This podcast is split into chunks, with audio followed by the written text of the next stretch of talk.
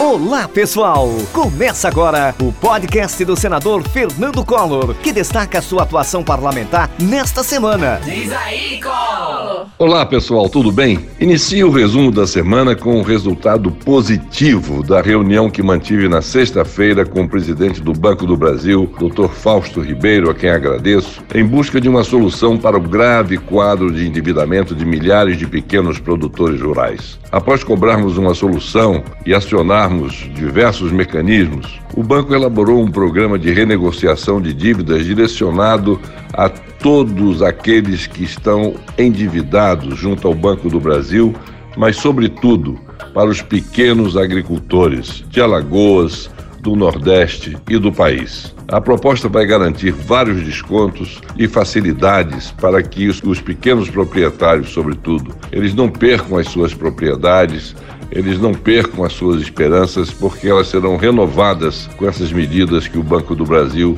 irá anunciar muito brevemente. Fico muito feliz de ter sido atendido pelo ministro Ciro Nogueira, pelo presidente Bolsonaro, pelo Dr. Fausto Ribeiro, que nos deram essa alegria dessa notícia que me foi participada nessa última sexta-feira. A medida tem um grande impacto social, sobretudo na região Nordeste, e isso tudo vai nos trazer muitas alegrias. Todos foram muito importantes na construção dessa proposta. Vamos seguir trabalhando para garantir a rápida retomada da produção no campo. Aproveito para agradecer também ao corpo diretivo do Banco do Brasil pela recepção que me foi oferecida. Celebrei também o avanço da vacinação. Com as novas doses enviadas pelo presidente Bolsonaro, Alagoas já ultrapassou a expressiva marca de 3 milhões de pessoas que estiveram tomando a sua vacina. No total, já recebemos 4 milhões e 300 mil doses do Ministério da Saúde. A vacinação avança, os casos de infecção e mortes pelo vírus caem e a retomada econômica apresenta sinais consistentes. Reuni-me também com a professora Elizabeth Guedes, presidente da Associação Nacional das Universidades Particulares. Debatemos o quadro da educação no Brasil e ela elaboração de um projeto de lei que aumente a oferta do número de bolsistas do programa Universidade para Todos, o ProUni. A medida é um importante instrumento no acesso e na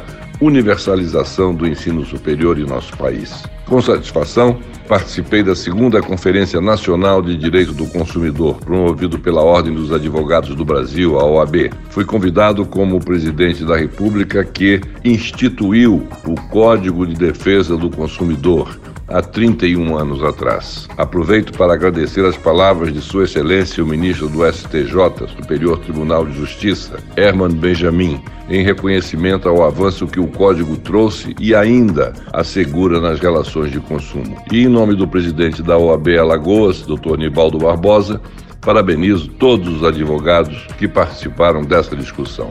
No TBT, recordei a nossa participação na 46ª Assembleia da Organização das Nações Unidas, em 1990. No discurso, conclamei os países a ter responsabilidade compartilhada sobre o meio ambiente, além do acesso facilitado às tecnologias que permitiam eliminar os danos ambientais. Dois anos depois, realizamos a Rio 92, quando reunimos mais de 180 líderes líderes mundiais e o Brasil pautou a discussão ambiental globalmente pela primeira vez. O legado da Rio 92 está presente até hoje. Na Comissão de Desenvolvimento Regional e Turismo, debatemos os avanços obtidos após o lançamento do programa SPU.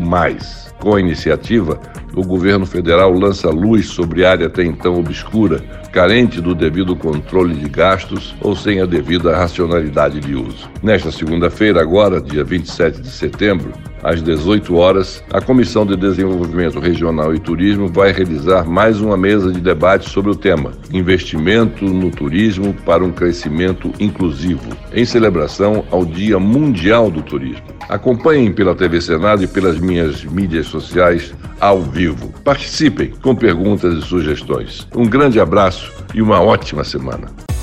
Acompanhe a atuação do senador Fernando Collor pelas redes sociais: Twitter, Instagram e Facebook.